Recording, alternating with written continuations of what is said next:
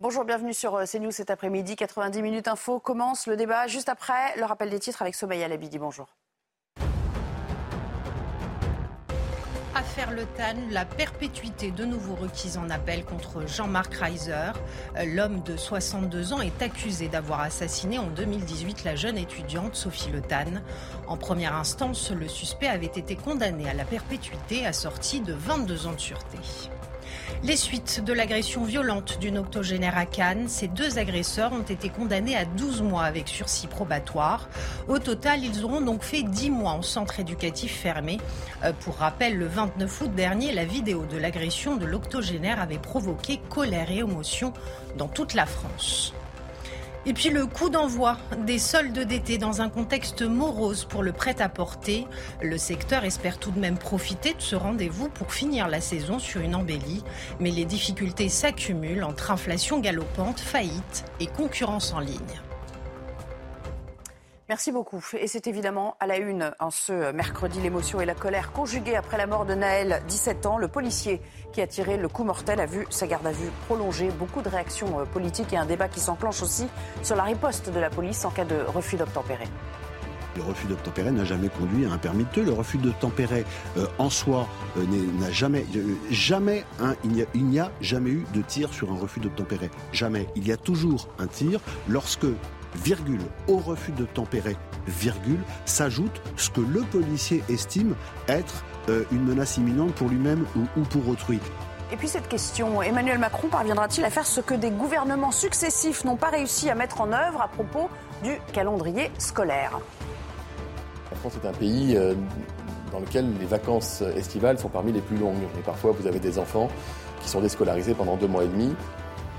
Beaucoup trop d'enfants dans notre pays, hélas, ne partent pas en vacances. Si on raccourcit les vacances scolaires d'été, euh, ça va plutôt être euh, un déficit qu'un bénéfice. Et à la une, évidemment, les mois toujours à Nanterre après la mort de cet adolescent âgé de 17 ans, Naël, tué lors d'un refus d'obtempérer. On va évidemment largement en parler dans le courant de cette émission avec, euh, avec vous, Sandra Buisson, pour le service police-justice. Merci d'être là.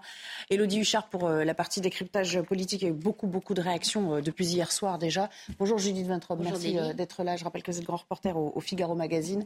À vos côtés, Jonathan Six, ou journaliste chez Causeur. Bonjour. Et puis Yann Bastière Merci d'avoir répondu à notre invitation. Vous êtes euh, délégué national d'unité SGP euh, Police. Euh, la nuit a donc été explosive dans plusieurs quartiers de Nanterre et même au-delà. Et à l'arrivée, de nombreuses interpellations et des blessés également parmi les forces de l'ordre. Récit de cette nuit qui a suivi évidemment les mois consécutifs à, la mort de Naël. Célia Barotte, Mathilde Ibanez. Hier, vers 8h30 du matin, des policiers souhaitent contrôler un véhicule circulant sur une voie de bus. Le conducteur, un jeune homme de 17 ans, a d'abord refusé de s'arrêter, puis a obtempéré avant de redémarrer. Selon les informations policières, l'automobiliste aurait foncé sur l'un des agents, mais une vidéo des faits, publiée sur les réseaux sociaux, montre le fonctionnaire debout, côté conducteur, et ouvrant le feu avec son arme administrative sur l'homme au volant. Des images accablantes, selon le maire de la ville des Hauts-de-Seine. Je souhaite que l'enquête qui est ouverte euh, jusqu'au bout. L'immense aspiration de tous les habitants de cette ville, euh, c'est que toute la vérité soit faite. La voiture qui transportait trois personnes a terminé sa course encastrée dans un poteau quelques mètres plus loin. Le passager avant a pris la fuite, celui à l'arrière a été interpellé et le conducteur, pris en charge par les secours, est décédé à 9h15. Sur les lieux du drame, les proches du jeune homme évoquent avec beaucoup d'émotion une injustice. Il n'y avait personne devant, il pouvait écraser personne, il n'y avait pas de délit de fuite. on le voit clairement dans la vidéo et j'espère que la justice fera son travail, que justice sera faite. Il ne méritait pas ça, personne ne mérite ça de cette façon-là. Je demande qu'ils prennent perpétuité en fait, voilà. Deux enquêtes ont été ouvertes, dont une pour homicide volontaire par personne dépositaire de l'autorité publique. Elle a été confiée à l'IGPN pour déterminer si le cadre légal d'usage des armes a été respecté.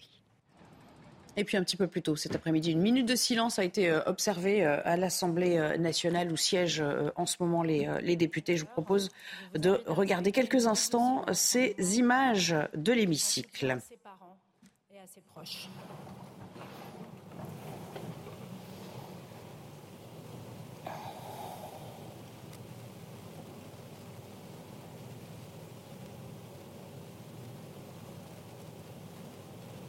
Et pour être tout à fait complet, Elisabeth Borne, de son côté, qui était euh, au Sénat pour la séance de, de questions du mercredi, a été interpellée sur cette question. Je propose d'écouter sa réponse. Aujourd'hui, il y a un choc, un deuil, une colère. C'est à la justice d'y répondre. Je connais l'engagement de nos policiers et de nos gendarmes au quotidien sur le terrain. Ils savent que porter l'uniforme, c'est répondre à un devoir, celui de l'exemplarité. Les images choquantes diffusées hier montrent une intervention qui ne semble manifestement pas conforme aux règles d'engagement de nos forces de l'ordre. À mon tour, à nouveau, avec tout mon gouvernement, je veux adresser mes condoléances à la famille et aux proches de Naël et leur dire toute ma solidarité. La justice est saisie, elle avance, l'auteur du coup de feu est en garde à vue, et je souhaite, comme chacun, que la vérité puisse être faite au plus vite. Alors, Elodie Huchard, euh, je vais commencer avec vous. Euh, Elisabeth Borne, elle parle après Emmanuel Macron euh, depuis Marseille, qui lui aussi a été amené à, s'exprimer sur, sur ce drame. évidemment, le choix des mots est très important. On peut aussi déjà décrypter en partie ce qu'a dit le président de la République. Oui, parce qu'en fait, ce qui est particulier, d'ailleurs, ils ont la même attitude l'un et l'autre, c'est de rappeler qu'il y a quand même une séparation des pouvoirs, de rappeler qu'il y a une enquête de justice. Et donc, traditionnellement, les ministres, députés ne commentent pas la justice en cours. Et pourtant, on a là Elisabeth Borne qui dit quand même que selon les images, l'intervention ne semble manifestement pas conforme. Et Emmanuel Macron, tout en appelant au calme, il parle quand même d'une faute euh, inexcusable. Donc ça veut dire que selon lui, en fait, finalement, la justice est déjà passée. Il y aurait eu un comportement inexcusable. Donc le policier est forcément en tort. C'est un exécutif qui est... Euh, euh, sur un jeu d'équilibrisme, qui a peur évidemment de l'embrasement des banlieues, qui fait attention à chacun des mots, mais forcément quand on a une succession de prises de parole qui tendent quand même à aller dans le sens de effectivement il y a eu un problème, c'est pas vraiment pour apaiser les consciences. Ont-ils vraiment le choix de dire autre chose? Sans doute pas. Mais forcément, dans un climat tendu, chaque mot compte.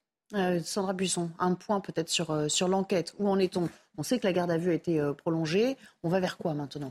La garde à vue a été prolongée. On sait également que le deuxième policier qui intervenait également a été entendu hier en tant que témoin dans la procédure sur le refus euh, d'obtempérer. Les enquêteurs qui euh, ne se contentent pas de la vidéo, effectivement, qui tourne beaucoup sur les réseaux sociaux, mais qui vont utiliser euh, ces diverses auditions, notamment celle du passager arrière, le mineur qui était assis dans la voiture et qui lui aussi a été entendu sous le régime de la garde à vue hier. Il va y avoir les témoignages des personnes qui ont assisté à cette scène. Les auditions, bien sûr, cruciales euh, des deux policiers, puis la vidéosurveillance de la ville qui va être saisie. Il y aura les analyses balistiques, une éventuelle reconstitution, donc euh, des investigations qui s'annoncent longues et euh, vraisemblablement donc on va vers une ouverture d'informations judiciaires avec la désignation d'un juge d'instruction vraisemblablement à la fin de la garde à vue du, policier qui a tiré, avec une éventuelle mise en examen pour les chefs de l'ouverture de, de, cette enquête. Il faudra voir ensuite après le débat euh, devant le juge des libertés de la détention, s'il est laissé euh, libre le temps de l'enquête, s'il est laissé libre sous contrôle judiciaire ou placé en détention euh, provisoire. Voilà pour l'évolution des, des, procédures, mais l'enquête s'annonce effectivement assez longue. Yann Bastière, cette vidéo, est-ce que vous vous dites euh, cette vidéo accablante et euh, cette déposition, enfin ces mensonges a priori euh, du policier, vous dites de toute façon, voilà, tout est accablant dans ce dossier, ou vous dites attention, n'allons pas trop vite en besogne et attendons précisément le, travail des, enquêteurs de l'IGPN? Non, en, en, tout premier lieu, c'est vrai, c'est le accablant que j'accepte pas, parce qu'effectivement, quand on dit que c'est accablant, c'est qu'on oriente déjà l'enquête.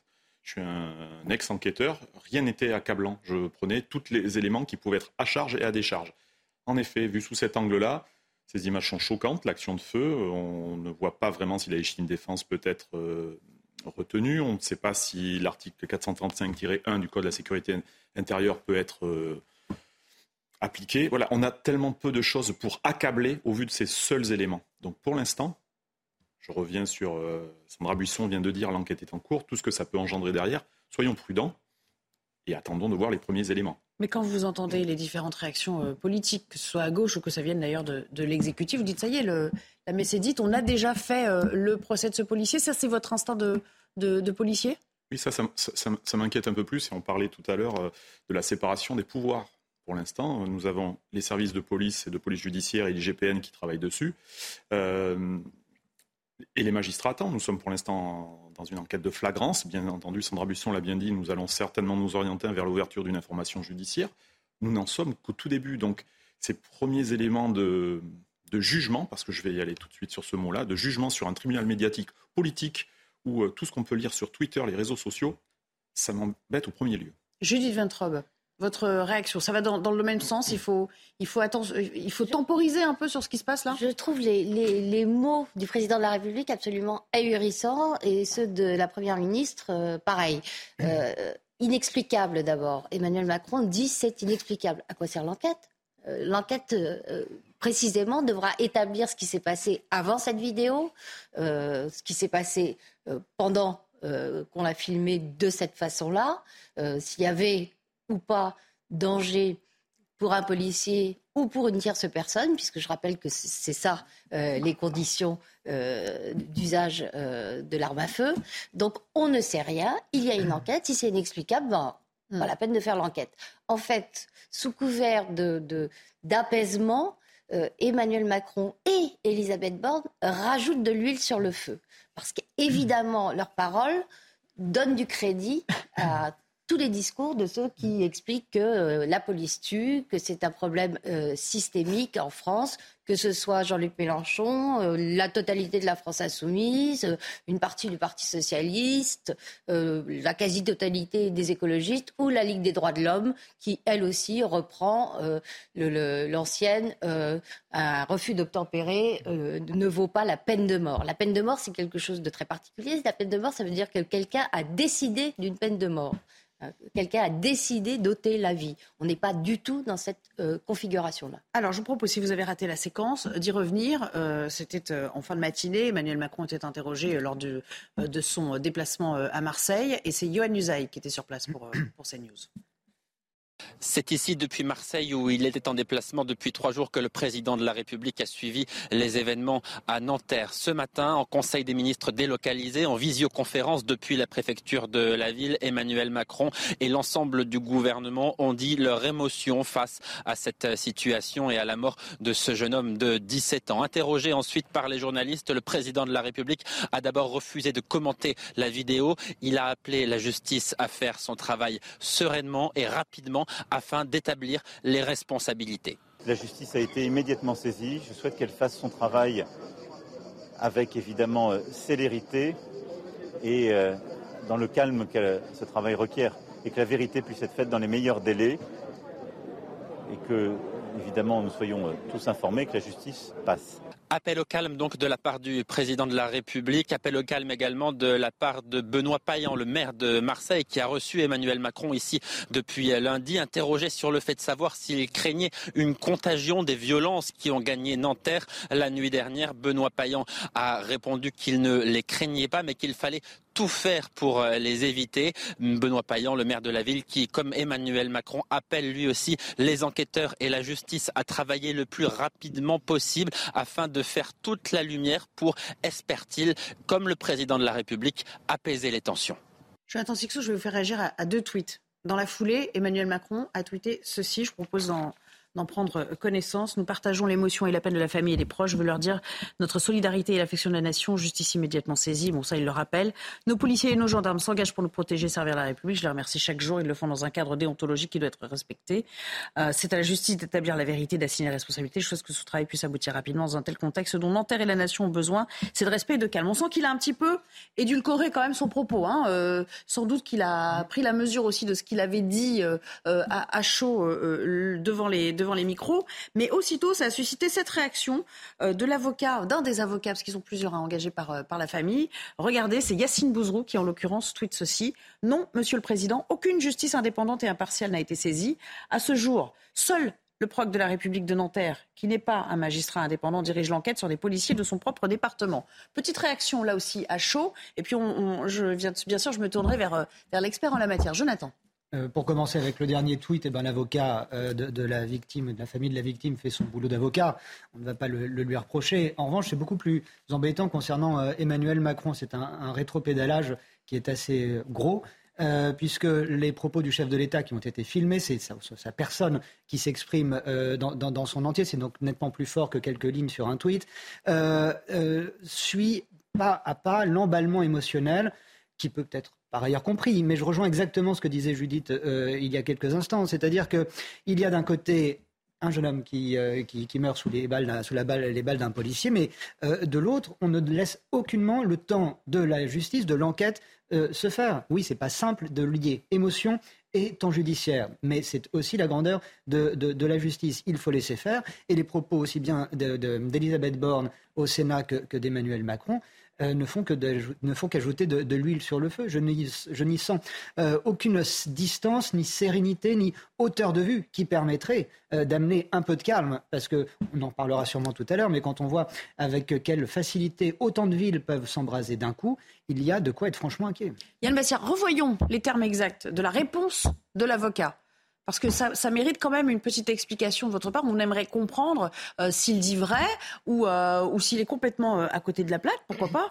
À ce jour, seul le procureur de la République de Nanterre qui n'est pas un magistrat indépendant, dirige l'enquête sur les policiers de son propre département. Est-ce que, à votre sens, en décrivant ça, il, il jette déjà le, il déjà le trouble sur le fait que la justice ne sera pas rendue adéquatement? Ce sont des propos totalement lunaires, hors sol. Il remet en temps, il remet en cause les fondements de notre État de droit, de notre justice. Il remet en cause la probité du, procureur de la République de Nanterre, et puis, euh, de façon subliminale, également les policiers. Et c'est l'IGPN qui est saisi. Nous sommes dans un État de droit. L'enquête va se faire euh, pour, le mieux, j'en doute pas un instant. Je, je, trouve ces propos particulièrement choquants. Et comme vous le dites, euh, jette, euh, jette le doute sur, euh, sur le début d'enquête. Sandra, peut-être un élément d'explication. Ces propos euh, arrivent dans la suite des accusations qui ont été portées hier par les trois avocats de la, famille de Naël à l'encontre de, de la façon dont le procureur a ouvert cette enquête. Il a ouvert cette enquête concernant le refus d'obtempérer pour pardon, tentative d'homicide volontaire sur personne dépositaire de l'autorité publique. Euh, et pour euh, l'avocat de, la famille de Naël, il l'a fait simplement en se basant sur les premières déclarations des policiers qui ont été euh, orales, qui disaient que le véhicule avait foncé sur un policier. Ce qui, effectivement, on l'a vu sur la vidéo, n'est pas le cas. concrètement, il ne fonce pas sur le, policier, le policier est sur le côté. Et donc, l'avocat considère que, ce faisant, en ouvrant cette enquête pour ce chef, il valide cette théorie qu'il qualifie de mensonge des policiers et donc, pour lui, le procureur n'est pas indépendant et n'est pas objectif, et il a demandé la, dépaysation du dossier, le dépaysement. Qui, peut obtenir, qu'il a une chance d'obtenir? Pas dans l'immédiat. Sur l'instruction, euh, peut-être éventuellement, mais ça sera un juge du siège. Euh, dans l'immédiat, non, il ne l'obtiendra certainement pas. Et de toute façon, la qualification des faits reste à l'appréciation du procureur de la République. Ces faits peuvent être requalifiés à tout moment, en fonction des éléments recueillis, et par les enquêteurs. Et euh, on est sur, on est sur Juste, je tiens à rappeler que notre collègue est quand même placé en garde à vue pour des faits de d'homicide volontaire. On a souvent les homicides involontaires ayant causé la mort sans intention de la, voler, de la donner. Pardon. il est pas repartir libre. Hein, non, non, non, là, il est, il est placé en garde à vue. Pour meurtre. Pour meurtre, enfin oui, pour meurtre. Oui. Pour Alors, volontaire, c'est pas anodin. Je vous propose de revenir à, Nanterre pour voir un peu, prendre le pouls un peu de, de l'atmosphère qui y règne avec une de nos équipes de, reporters. Bonjour Vincent, euh, vous êtes sur place. Est-ce que euh, l'émotion est toujours aussi vive? On sait qu'il y a, et on y reviendra aussi euh, largement, un appel à, une marche blanche demain à la demande de, la famille, de, la maman de, de, Naël, mais on sait aussi que la nuit a été explosive, émaillée de forts incidents, d'ailleurs dans, dans, des communes limitrophes et d'autres départements euh, d'Île-de-France, euh, avec un certain nombre d'interpellations. Qu'en est-il là en milieu d'après-midi ah, pour le moment, euh, la vie suit son cours, j'allais dire ici euh, à Nanterre depuis le début d'après-midi.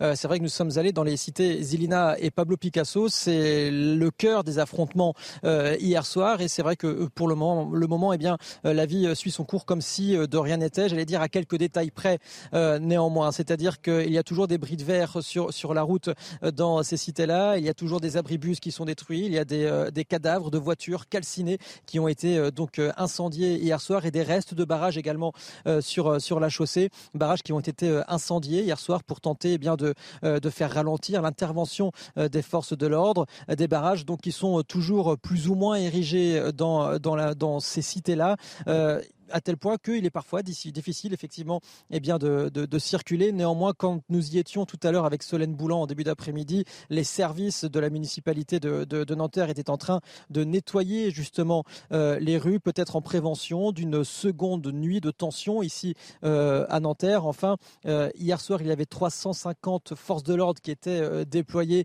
selon la préfecture de police. On en attend 2000 ce soir dans les Hauts-de-Seine, particulièrement ici à Nanterre, puisque c'est les cœurs eh bien, des tensions. Pour le moment, nous n'avons pas vu de forces de police ni dans les cités, ni autour de la mairie où on se trouve.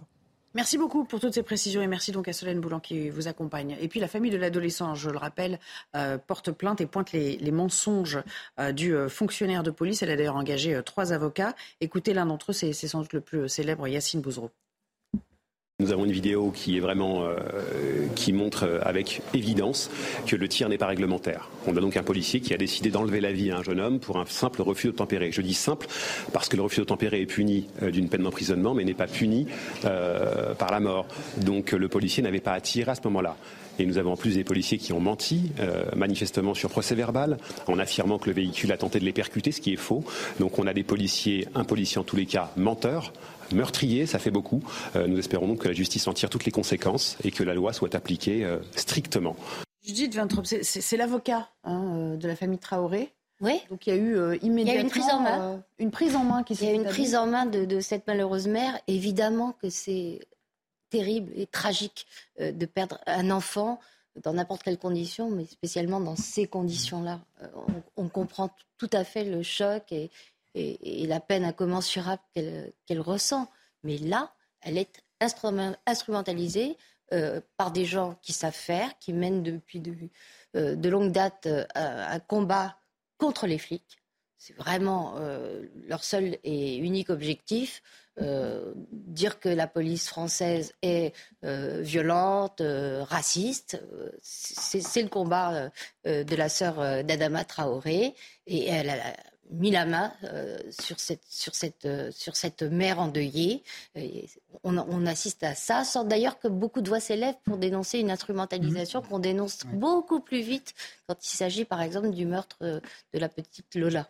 Alors je vous propose d'écouter cette vidéo de la mère de Naël qui appelle à une marche blanche et, et vous allez voir, il y, a, une voix, une intervention à un moment, au moment où elle, elle appelle à cette marche et quelqu'un qui lui, appelle, qui lui rappelle une, une précision sémantique.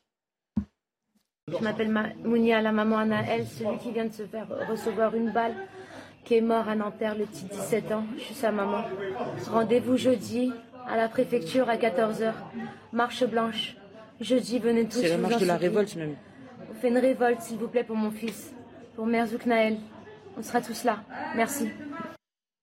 La voix d'Assad. marche de la révolte. Donc c'est pas une marche blanche, c'est une marche blanche ou c'est une marche de la bah, révolte Là, c'est clairement euh, un appel à, la violence et, au débordement. Révolte veut bien dire ce que ça veut dire. C'est très malheureux. On comprend encore une fois la douleur d'une mère qui a perdu son fils, mais on a vu dans le passé des parents nettement plus dignes, appelant à une marche blanche, appelant à des rassemblements pacifiques pour euh, montrer la sérénité de leur position. Là, on voit qu'on s'achemine vers, une nouvelle fois, des, combats de rue, etc.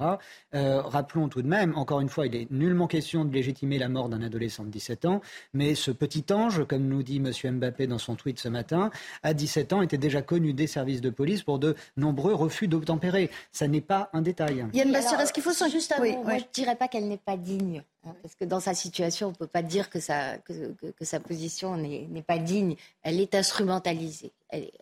on, sent qu'elle euh, est complètement mm. sous la coupe de gens euh, qui veulent en faire un instrument au service d'une cause. Alors je propose de nous interrompre parce qu'on est un petit peu pris par le temps, mais on y reviendra bien sûr très largement dans la suite de cette édition. Petite pause et, on se retrouve aussi pour parler de, cette petite phrase qui n'est pas passée inaperçue de la part d'Emmanuel Macron lorsqu'il évoque euh, une remise à plat du calendrier scolaire, entendre le raccourcissement des grandes vacances d'été.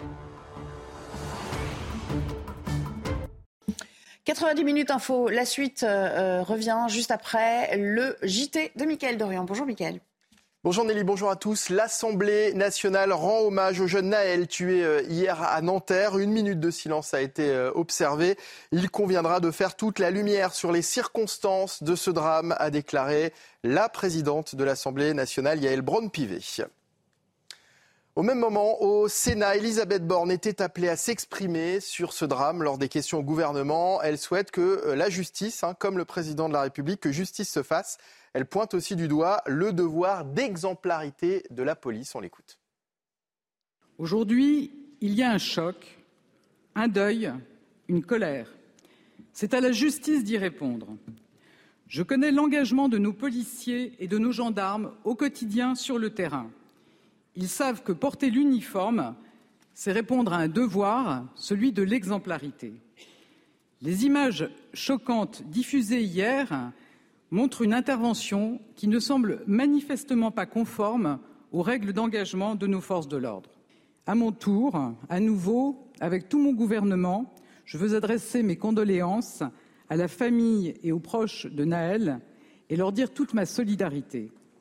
La justice est saisie, elle avance, l'auteur du coup de feu est en garde à vue, et je souhaite, comme chacun, que la vérité puisse être faite au plus vite.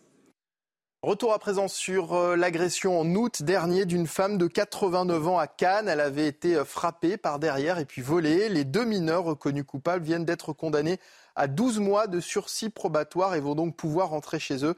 Depuis 10 mois, ils étaient incarcérés dans un centre éducatif. Écoutez les réactions des avocats juste après l'audience. Pour nous, c'est pas satisfaisant, clairement. Voilà, c'est pas satisfaisant.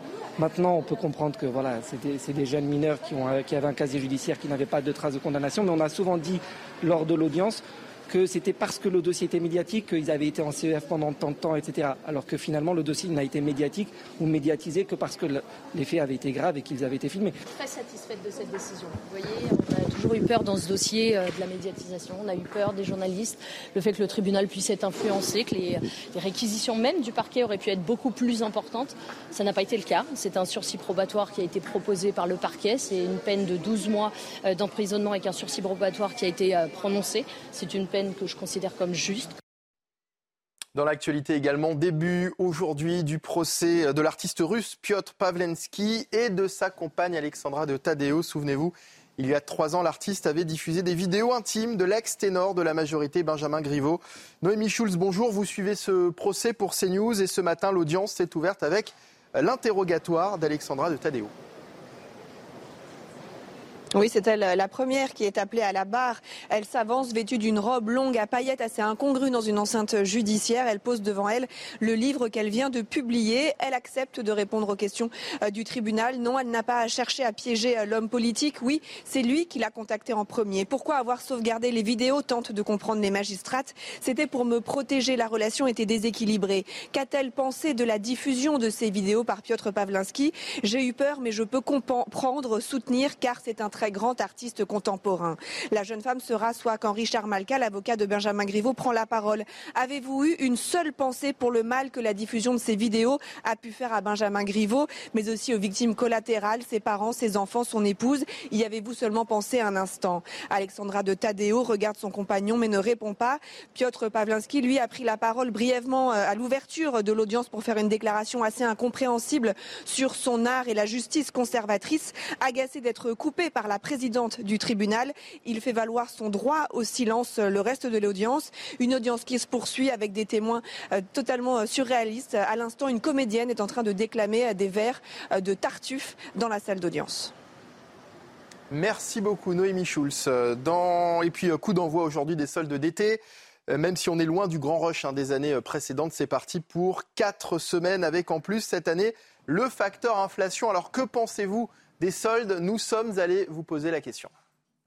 Il y a des choses à des prix intéressants, mais il faut que ça plaise et il faut que ça aille aussi. Donc euh, voilà. Euh, bien souvent, bah, les commerçants, quand on arrive et qu'on veut des soldes, il n'y a pas forcément la taille, il n'y a pas forcément la couleur, etc. Mais c'est encore élevé. Les belles choses restent quand même chères. Malgré les 20%, les 30%, ça reste quand même élevé. Il y a une boutique qui va fermer, donc euh, ils ont dit qu'il y avait des gros rabais. Donc on y va et on verra ce qu'on trouve de sympa. Et voilà. Et puis la chronique sport pour terminer avec du breakdance, nouvelle discipline pardon, officiellement programmée pour les prochains Jeux Olympiques et la qualification du français B-Boy Dani. Votre programme avec Groupe Verlaine, centrale photovoltaïque à poser en toute simplicité n'importe où. Groupe Verlaine, connectons nos énergies. B-Boy a validé son billet pour les Jeux Olympiques. Le Français a remporté hier la médaille d'or dans l'épreuve de breaking aux Jeux Européens. Un titre qui permet au danseur de 33 ans de devenir le premier qualifié pour les JO de l'histoire de la discipline. Vous avez regardé votre programme avec Groupe Verlaine. Isolation thermique par l'extérieur avec aide de l'État. Groupe Verlaine, connectons nos énergies. Et voilà, c'est la fin de ce journal. L'actualité continue bien sûr sur CNews. Vous retrouvez Nelly Denac pour la suite de 90 minutes info. Et je vous remercie, Mickaël Dorian. À demain pour un, nouveau JT en votre compagnie. C'est une petite phrase à Marseille euh, qui a tout de suite intrigué sur le temps scolaire, le temps passé à l'école, les vacances, les sacro-saintes vacances scolaires, des vacances trop longues du point de vue d'Emmanuel Macron. Je propose de l'écouter. Moi, je pense qu'on doit rouvrir un débat qui est celui du temps scolaire dans l'année, qui est une des, autres grandes hypocrisies françaises. Parce que aujourd'hui, moi, je suis face à des enfants avec euh, le nouveau bac, j'ai demandé au ministre de revoir les choses pour améliorer les choses qui ne vont pas. On sait, on est à peu près lucide, on a maintenant un mon retour. Mais au-delà de ça, tous ceux qui ont des enfants le savent. Vos collégiens, quand est-ce qu'ils ont commencé leurs vacances? Vos enfants en primaire, etc. Or, plus tôt ils partent en vacances. On a aujourd'hui des enfants qui ont deux mois et demi parfois de vacances. Quelques-uns presque trois mois de vacances. Mais on doit concerter ça, on doit le travailler, pas pour l'année prochaine, c'est un peu juste. Mais il faut repenser ce temps dans l'année. Alors Elodie Huchard, euh, là quand même, il ne dit pas grand-chose sur ses intentions réelles, sur la manière, euh, sur ce qu'il a en tête, sur la manière dont il veut le mettre en œuvre. Mais moi, ce qui m'a semblé, c'est qu'il y a quelques incohérences par rapport à d'autres prises de parole qu'il avait eues sur la même question euh, hier, toujours à Marseille, devant des interlocuteurs, où il disait que lui était plutôt favorable à, un 8h, 18h, par exemple, au collège. Donc, les tenants du raccourcissement des grandes vacances sont plutôt aussi favorables à ce qu'on raccourcisse les journées. Oui, parce qu'en en fait, on comprend euh, la, logique du président de la République, c'est de se dire euh, il vaut mieux que euh, ces enfants soient dans leurs établissements scolaires plutôt qu'ils soient dans des quartiers, etc., qui n'aient pas la possibilité de partir en vacances. Mais si vous compilez à la fois le fait d'avoir des journées plus longues, donc de 8h à 18h, et qu'en plus vous avez des vacances scolaires plus courtes, le temps scolaire finalement s'allonge à la fois dans l'année de manière globale et chaque journée. Ce qui veut dire que derrière, évidemment, il faut pouvoir embaucher des enseignants.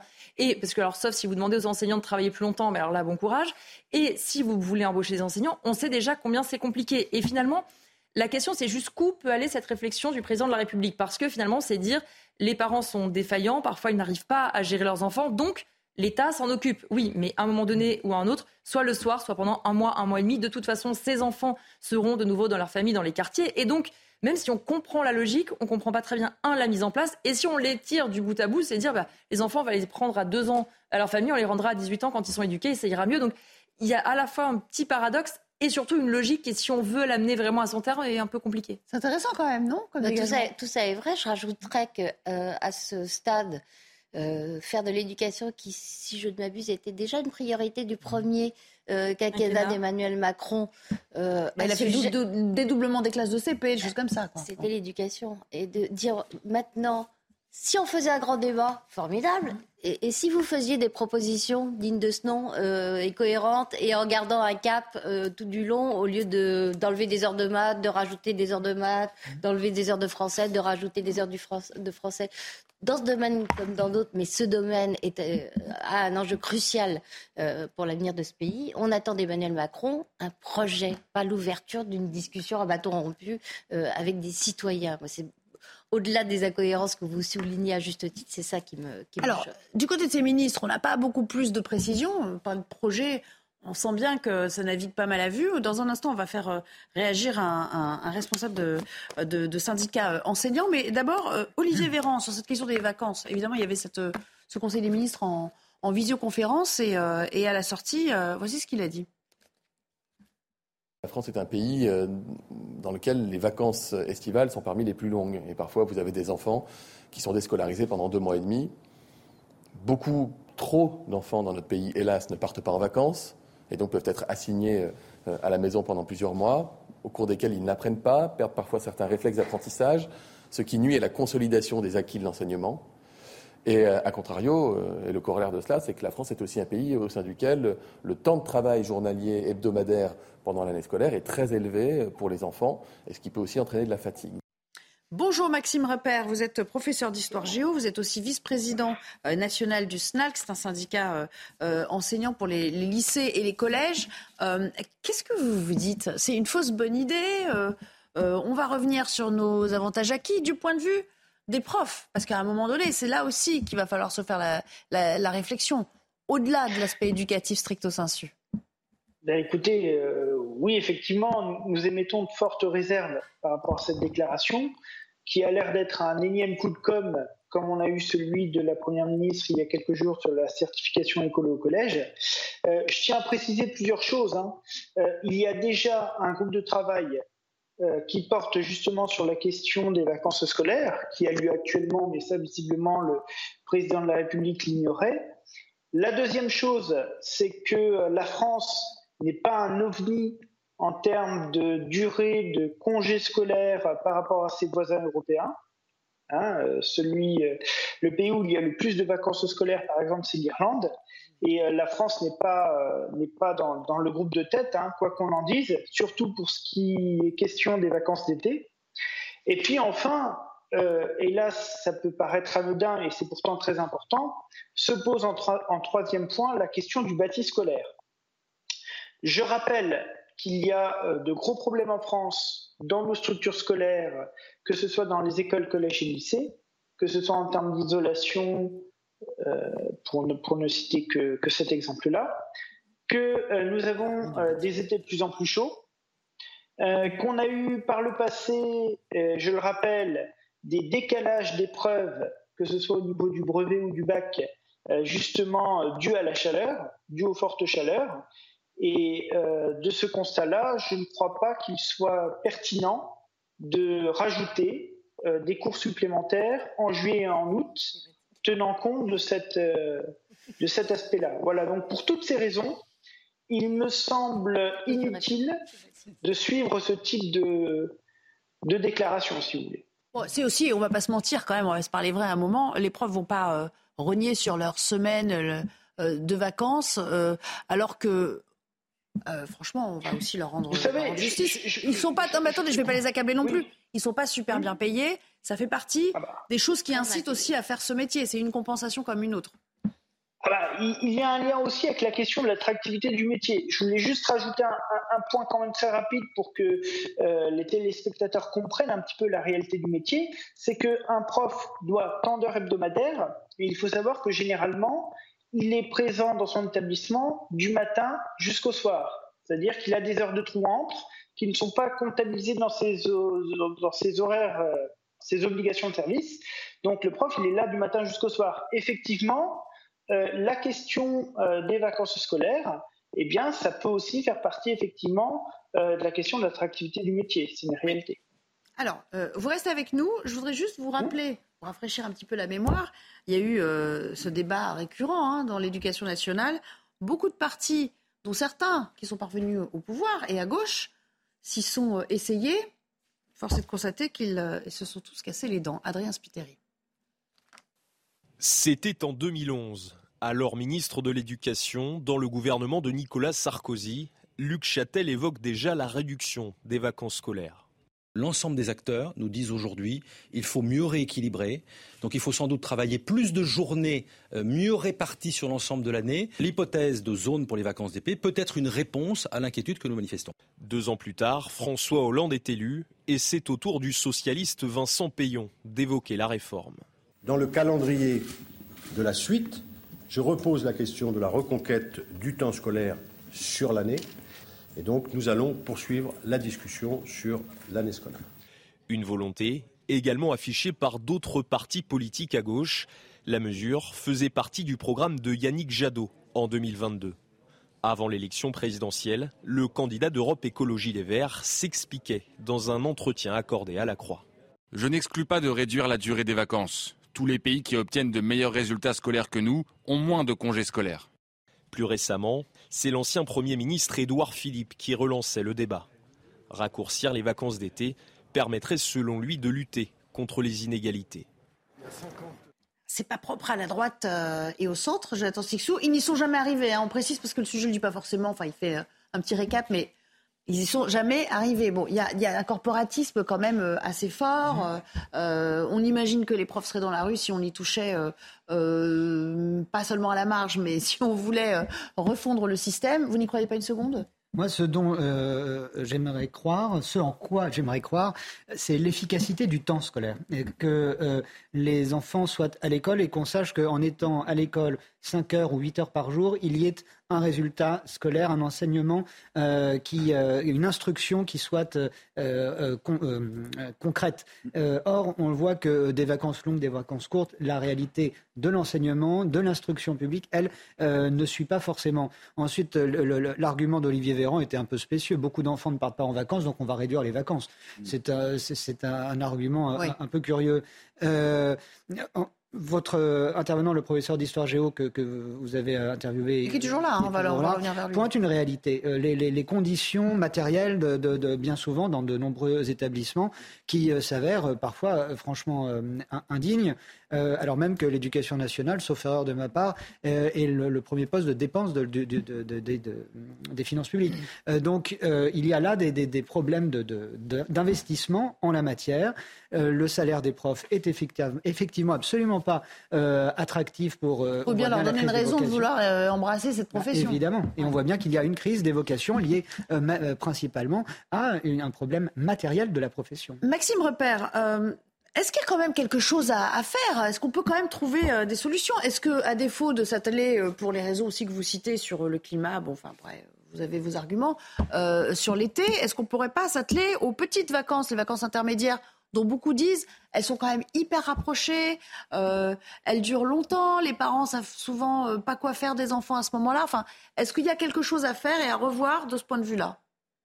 Écoutez, il faut réfléchir en termes de volume horaire d'enseignement euh, sur une année. Et on se rend très vite compte que, euh, qu'en France, on a un volume qui est supérieur à la moyenne des pays de l'OCDE. On a, par exemple, un volume horaire euh, d'enseignement qui est supérieur à celui de l'Allemagne. Euh, le, président parlait des, vacances d'été. Je, tiens quand même à préciser une chose, hein. c'est que ces vacances d'été, ça représente 8,2 semaines de congés, et que si on compte juste cette période estivale, la France se situe à la 29e position des 38 pays de l'OCDE, soit dans la moyenne basse des congés d'été. Donc c'est pour ça, cette déclaration qui a été faite euh, sur les vacances scolaires, pour moi, elle est, euh, elle est incohérente avec la réalité, tout simplement. Alors, Judith aimerait réagir justement pour vous contredire euh, là-dessus. Oui, non, juste un point. Vous avez raison évidemment sur les, les, congés d'été, mais pas sur le reste de l'année. La France se caractérise par de nombreuses vacances et comme le disait Nelly, à intervalles plutôt courts. C'est ça qui euh, la distingue plutôt de ses voisins. Alors, euh, l'étalement, euh, on a vu dans le sujet plusieurs ministres qui abordaient le, problème par le biais de l'étalement des jours de, scolarité le long de l'année, me semble être un an plus pertinent que qui travaille le plus en, prenant la, période précisément où les vacances. C'est plus une question de, rythme, de répartition, me semble-t-il. Oui, Alors, il, faut, il faut aussi considérer, cibler le volume d'heures oui, mais il ne dit pas grand-chose, justement. Il ne dit pas grand-chose, le volume d'heures. Et en, termes de volume pur, euh, la France est à peu près dans la moyenne. Elle est très légèrement au-dessus de la moyenne de l'OCDE. Vous avez pris tout à l'heure euh, l'exemple de l'Irlande, qui est le pays champion des congés scolaires. J'aurais pu prendre celui de la Suisse, qui est champion dans l'autre sens. Alors, on va aussi laisser la parole à, ceux qui, euh, qui, sont concernés, mais de l'autre côté, c'est-à-dire les parents, les commerçants aussi, parce que ça ne serait pas sans implication et sans risque, peut-être même sur, sur le tourisme, sur le secteur du tourisme, dont on dit, Éric de Ridmaten, année après année qu'il qu'il souffre.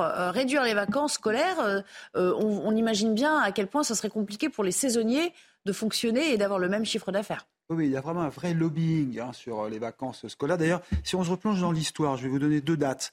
1882, Jules Ferry le premier, il dit maintenant, on va mettre le poids économique de la France dans les congés scolaires, puisqu'à ce moment-là, l'école devient obligatoire. Et il ne faut pas oublier qu'autrefois, les enfants, ils allaient faire les vendanges, hein, ils allaient faire les récoltes. quand ils ont commencé à aller à l'école, bah, on s'est dit oui, mais maintenant, ça va, il faut qu'on prenne en compte le critère économique. Dans, et donc, à partir de 1882, le poids du secteur économique rentre dans la donnée française, hein, dans la donnée nationale. Deuxième date, 1960. Là, c'est les dates qui sont aujourd'hui. La, la, rentrée scolaire a lieu le 14 septembre. Hein, C'est-à-dire que sinon, ça durait beaucoup plus. Et bien à partir du 14 septembre, les enfants, vous rentrerez en classe. Moi, je me souviens, quand j'étais à l'école, je rentrais le 14 septembre. C'est la date de mon anniversaire. Donc, je me c'était jamais drôle parce que c'était.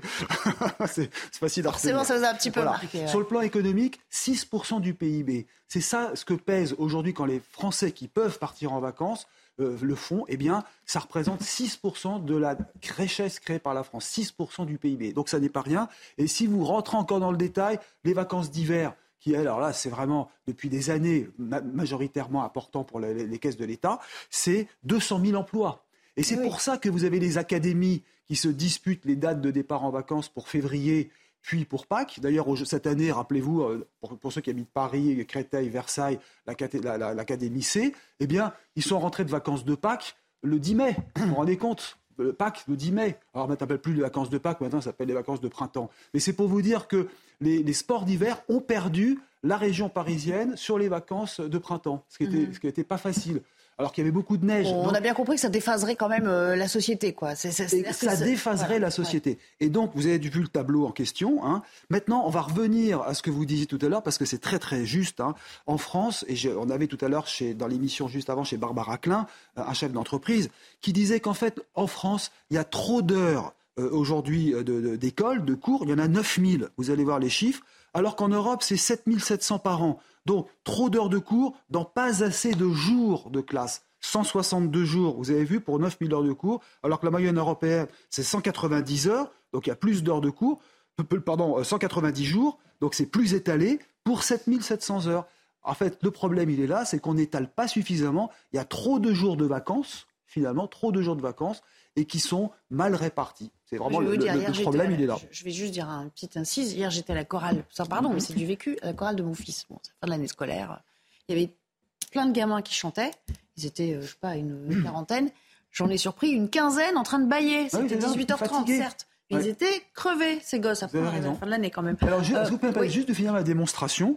Euh, c'est juste, l'Irlande, c'est là où il y a le plus de jours de vacances. Et la Suisse, vous avez raison, 10, 10 semaines de vacances, où on en est à 16 nous, et à l'Irlande 19. Et c'est en Suisse et en Allemagne, vous voyez, 10 et 13, j'ai fait exprès de séparer les chiffres. L'Allemagne, 13 semaines seulement. Mais qu'est-ce qu'ils font? Ils sortent de l'école à 15 heures. Qu'est-ce qu'ils font à 15h Ils vont faire du sport, une activité utile. mais dans des équipements sportifs qui sont à la hauteur. Mais peut-être, et ce sont les deux pays où il y a la meilleure réussite scolaire. Et je ne vous parle pas de la Suisse, où c'est le pays le plus aisé Alors, Maxime Repère, petite réaction à, cette petite, euh, ce papier, à cette incise d'Éric de, Ridmaten. Vous le rejoignez sur quelques points? Bah, écoutez, sur ce qui se passe en Allemagne, effectivement, euh, les élèves finissent beaucoup plus tôt, mais derrière, ils ont une activité sportive. Euh, je veux dire, c'est en termes d'organisation, c'est euh, fondamentalement différent de ce qui se passe, de ce qui se passe en France. Maintenant, après, est-ce que la question des vacances scolaires va permettre de rehausser le niveau d'enseignement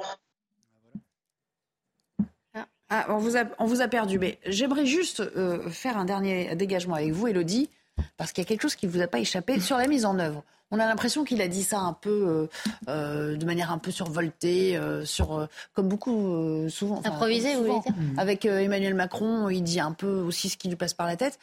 non, mais c'est vrai on voit Papendiaï qui est un peu circonspect à côté de lui quand même. Mais on sent qu'il a absolument aucune idée de ce qu'il va pouvoir euh, avoir à sa disposition comme moyen. ce qui est drôle surtout en fait à décrypter, c'est qu'on voit le président de la République qui dit ça en se tournant, parce que c'est un peu l'usage vers son ministre de l'Éducation nationale.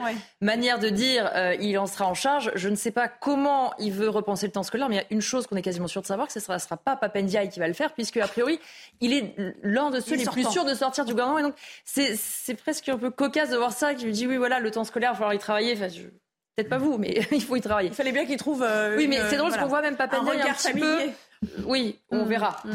D'accord. Bon, ce ne sera pas pour lui en tout cas, hein. ni peut-être même pour les autres, on verra. Oui. Merci. On va s'interrompre à nouveau et puis on reviendra euh, pour parler. Ah bah tiens, pour parler du sort d'Evgeny euh, Prigogine, le, chef de Wagner, euh, qui qui est bel et bien, selon le président du Bélarus, Alexander Loukachenko, sur son territoire. À tout à l'heure.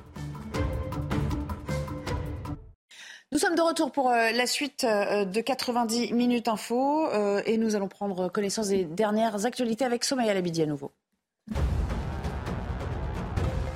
Une minute de silence en hommage à Naël à l'Assemblée nationale. Le décès du jeune Naël, âgé de 17 ans, survenu hier à Nanterre, suscite une forte émotion dans le pays. Il conviendra de faire toute la lumière sur les circonstances de ce drame, a déclaré la présidente de l'Assemblée, Yael Braun-Pivet, en préambule de cet hommage. Une intervention manifestement pas conforme aux règles, estime Elisabeth Borne. Les images donnent à penser que le cadre d'intervention légale n'a pas été respecté, a insisté la Première ministre lors des questions au gouvernement au Sénat. Euh, dans la matinée, Emmanuel Macron avait évoqué un acte inexplicable et inexcusable. Les suites judiciaires de la manifestation interdite à Sainte-Soline, six organisateurs en garde à vue pour organisation de manifestations interdites sur la voie publique. Il s'agit de six hommes âgés de 38 à 46 ans, se revendiquant des collectifs Bassine Non Merci, les Soulèvements de la Terre et de la Confédération Paysanne.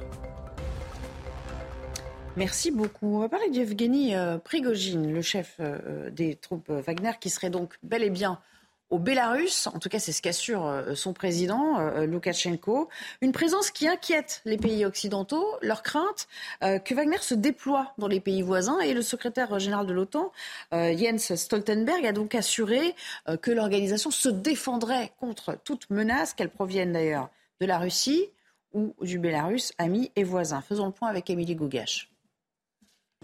Volatilisé depuis la fin de sa rébellion, Evgeny Prigogine serait bien sur le territoire bélarus depuis ce mardi. Si aucune image n'a été diffusée, le président Alexandre Loukachenko a annoncé lui-même son arrivée.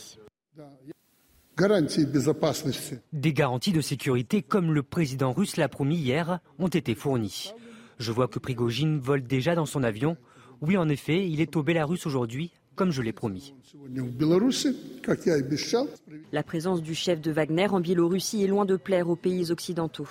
Le secrétaire général de l'OTAN a exprimé ses inquiétudes sur d'éventuels mouvements des forces de Wagner dans la région, assurant que l'Alliance atlantique se défendra contre toute menace. Nous avons envoyé un message clair à Moscou et à Minsk. L'OTAN est là pour protéger chaque allié et chaque parcelle du territoire de l'OTAN. Il n'y a donc pas de malentendu, pas de place pour le malentendu à Moscou ou à Minsk quant à notre capacité à défendre les alliés contre toute menace potentielle.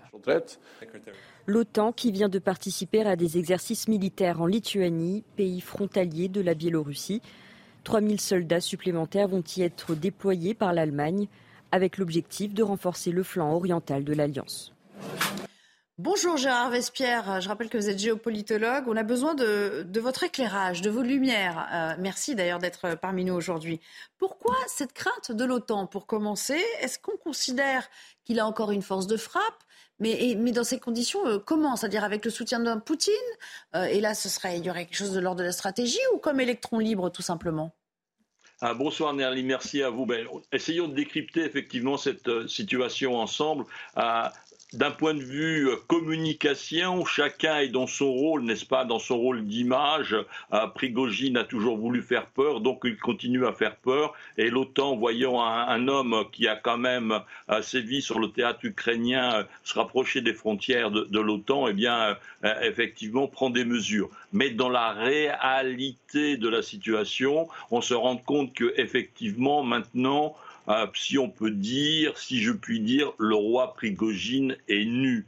Euh, il a perdu une grande partie de ses effectifs.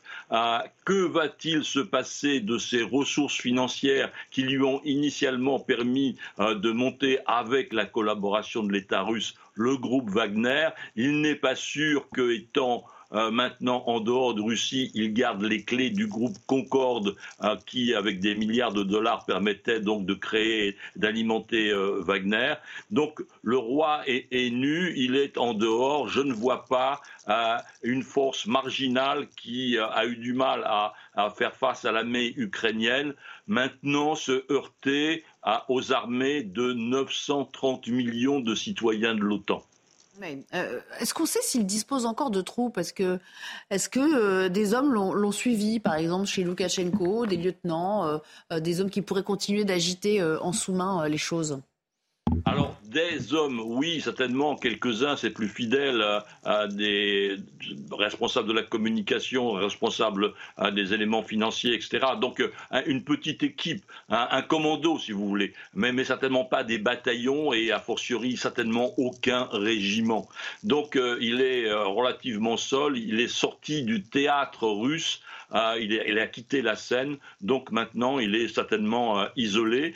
La question qui reste, est-ce que le pouvoir politique russe va aussi le priver de ses ressources euh, économiques, financières, de son activité? Donc il était le grand pourvoyeur euh, de restauration à l'armée russe, à l'administration russe, aux prisons, aux, hôpitaux, aux écoles, etc. Donc il avait disposé d'énormes moyens financiers. Est-ce que cela va lui être conservé ou bien est-ce que dans quelques semaines il va le perdre? On va avoir cette ultime étape des poupées russes prigogines euh, qui s'emboîtent les unes de les autres, eh bien, on aura le dernier exemplaire dans quelques temps. Alors, une dernière question. Euh, Vladimir Poutine, parlons de Vladimir Poutine, est-il aussi affaibli qu'on le prétend, de votre point de vue? Mais écoutez, j'ai eu l'occasion, euh, par chance, sur votre antenne, d'expliquer euh, le, mécanisme qui, à mon humble avis, a été mis en place. Euh, on a cru avoir un putsch, mais ce n'était pas un putsch. C'était la dernière étape d'un départ qui était programmé. Qu'est-ce que je veux dire par là? Eh bien, juste avant de déclencher l'ultime épreuve de la marche vers Moscou, prétendue telle, eh bien, Prigogine a dit Wagner est attaqué. Oui, Wagner a été attaqué par le pouvoir militaire et politique russe. On l'a déshabillé. Le ministère de la Défense a dit maintenant vous vous, enregistrez, vous les miliciens, auprès du ministère de la Défense et vous serez payés par nous. Donc on enlevait à Prigogine euh, ses hommes, ses ressources euh, donc de bataillon. Et quelques mois au préalable, souvenez-vous, il était furieux. On lui donnait pas de munitions. Donc on a pris cela comme étant un élément de guerre, oui, mais ça voulait dire aussi de la part du ministère de la Défense, tu es dans notre main, on peut te priver eh bien, d'éléments essentiels que sont des, obus et des, cartouches. Donc ça veut dire, si on continue à remonter, eh bien qu'il a été euh, la, victime d'un plan euh, on a décidé, Poutine a décidé au début de l'année de se débarrasser mm. de cet homme encombrant et incontrôlable. Merci beaucoup euh, pour euh, votre éclairage. C'était euh, absolument nécessaire, évidemment, qu'on y voit un petit peu plus clair sur cette question. Est-ce que vous êtes d'accord avec lui, Judith Vintraud, pour dire qu'au fond, Prigogine est devenu le, maillon faible de cette histoire?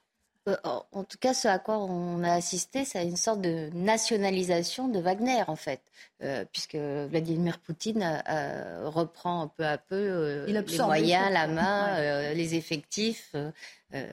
voilà de, cette milice euh, privée. Euh, reste que euh, il a pu, je parle de, Wagner, de Prégogine, mettre la main sur une ville d'un million d'habitants, entamer une marche sur Moscou, il s'en approchait relativement près. C'est pas un signe de force du pouvoir de, Vladimir Poutine. Un, un petit mot. Je compléterai ce qui a été dit en estimant que Prigogine n'est pas encore fini. Pourquoi? Parce que Wagner, c'est aussi et surtout euh, les opérations en Afrique. Et là, on est dans le, en Afrique noire. Ce sont des, sources, des puits de ressources éminemment stratégiques. Ça permet aussi aux troupes de Wagner d'expulser progressivement euh, ce qui reste de reliquats de troupes françaises également sur place. L'influence européenne sur place, c'est pas un détail d'un point de vue euh, euh, international. Donc, il est fort probable que Prigogine, on lui demande de se ranger des camions sur le terrain ukrainien. On le, surveille de près grâce à l'allié biélorusse. Je serai dans un pays balte, effectivement, je ne serai pas très rassuré en ce moment, et je serai dans un pays africain également. Merci beaucoup. Euh, Jens Stoltenberg, Stoltenberg pardon, secrétaire général de l'OTAN, qui est reçu par Emmanuel Macron ce soir, Elodie. Oui, exactement. Il sera reçu à 18h par le chef de l'État. Il y aura un entretien entre les deux hommes. L'Élysée explique que le but, c'est à la fois de préparer le sommet de Vilnius qui aura lieu au mois de juillet et rappelle que la France est un allié fiable et robuste, qu'elle continue de jouer un rôle central euh, sur le flanc Est. Il rappelle aussi déjà ce qui a été fait et ils expliquent aussi que l'Alliance doit continuer à mener résolument sa mission de défense collective et en bonne coordination avec l'Union européenne de soutien à l'Ukraine. Merci beaucoup. Voilà ce qu'on pouvait dire sur la question euh, euh, en ce mercredi. On y reviendra bien sûr euh, dans les, dans les jours, les semaines qui viennent. dans un instant, retour évidemment à Nanterre et aux réactions politiques. Il y en a eu un certain nombre dans la foulée de la minute de silence observée à l'Assemblée nationale.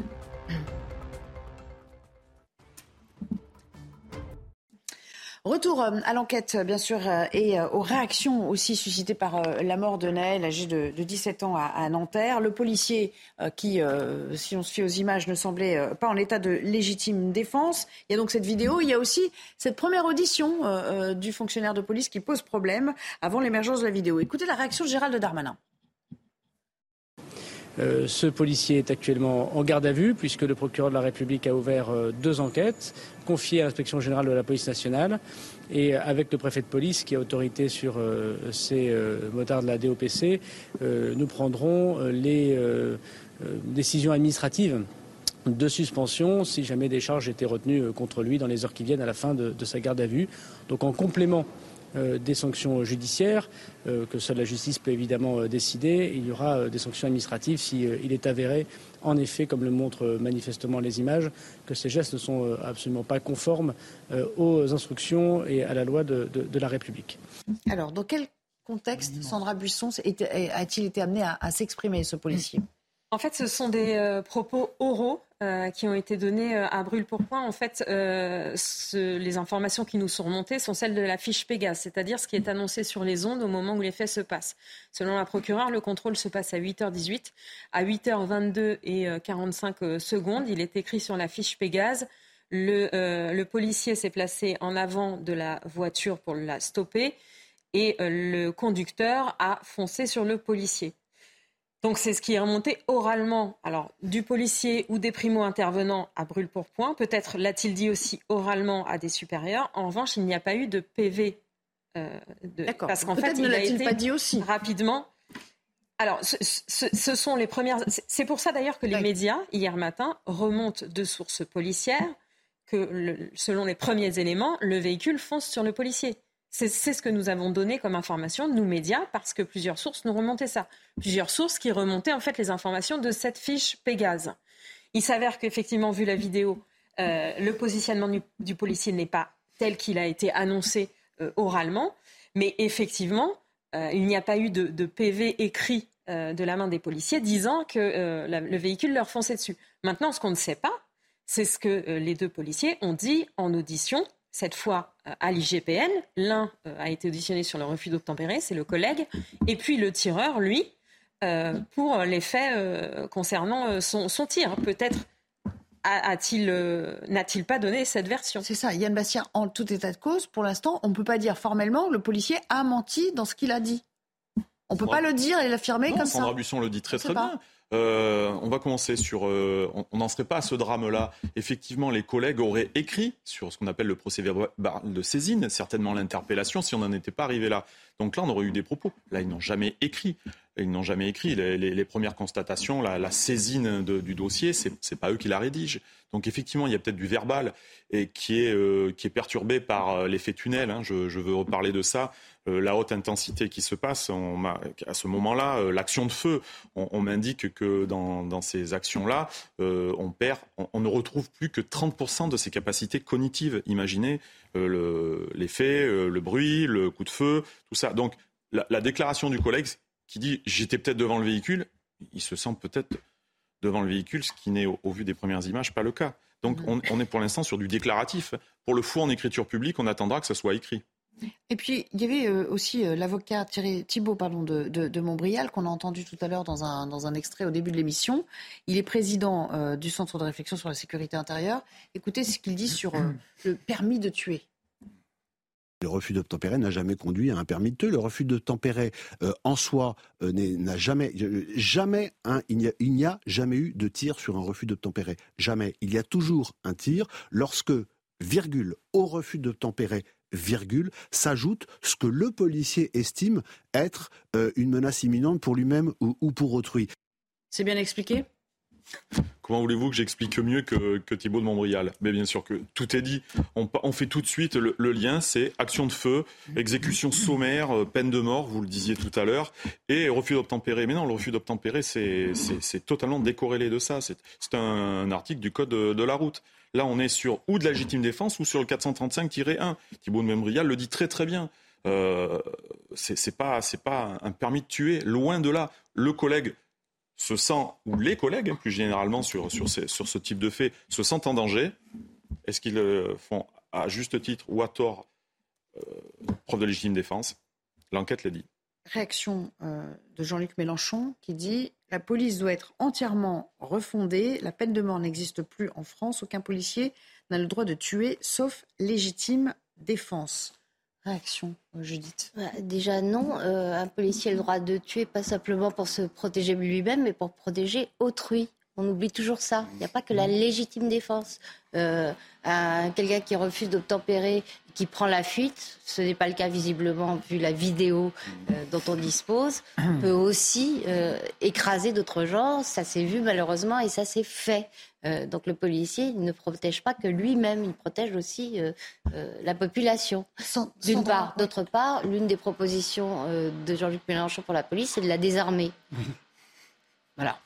Oui, et ça ne doit pas dire. Sandra Buisson, en gros, s'il y avait eu un enfant ou euh, n'importe quel passant dans la ligne hein, de la trajectoire de la voiture, ça aurait changé la donne. En fait, là, ce qui s'applique euh, en l'état, les policiers étaient identifiables comme policiers, donc ce n'est pas l'article de la légitime défense qui s'applique, mais l'article 435.1 du Code de la sécurité intérieure. À l'intérieur, il y a cinq euh, cas particuliers, enfin situations qui sont décrites et qui permettent de euh, dire que l'utilisation de l'arme est légitime. D'abord, premier critère, il faut une absolue nécessité. Ça veut dire que je ne peux pas faire autrement qu'utiliser mon arme pour la situation à laquelle je suis confrontée. Il faut que ce soit proportionnel à la menace. Quelle était cette menace à ce moment-là? Quelle était la vision du policier euh, sur cette menace au moment où il a tiré? Y avait-il une menace pour la vie de l'agent, vous l'avez dit, ou pour une tierce personne? Ça veut dire, est-ce que quelqu'un risquait d'être blessé dans la trajectoire du véhicule? Et ça, est-ce que le policier le, le savait? Est-ce que l'un des occupants du véhicule présentait une menace pour lui, le policier? C'est euh, notamment ce qu'on dit, c'est est-ce qu'il y avait par exemple une arme à l'intérieur de la voiture Donc on imagine que si ça avait été le cas, euh, effectivement, le procureur au titre de l'article 11 aurait pu communiquer à, ce sujet. Euh, la question cruciale, c'est que savait le policier au moment où il décide de tirer sur le danger éventuel que représentaient les individus à l'intérieur de la voiture et sur les individus la nécessité qui pouvaient être et d'approfondir complètement cette enquête et effectivement de ne pas prendre la parole à tort et à travers pour pour les uns et les autres de la classe politique, en tout cas. Merci beaucoup à tous les cinq de m'avoir accompagné cet après-midi dans un instant. Euh, punchline, on se retrouve euh, avec Laurence Ferrari.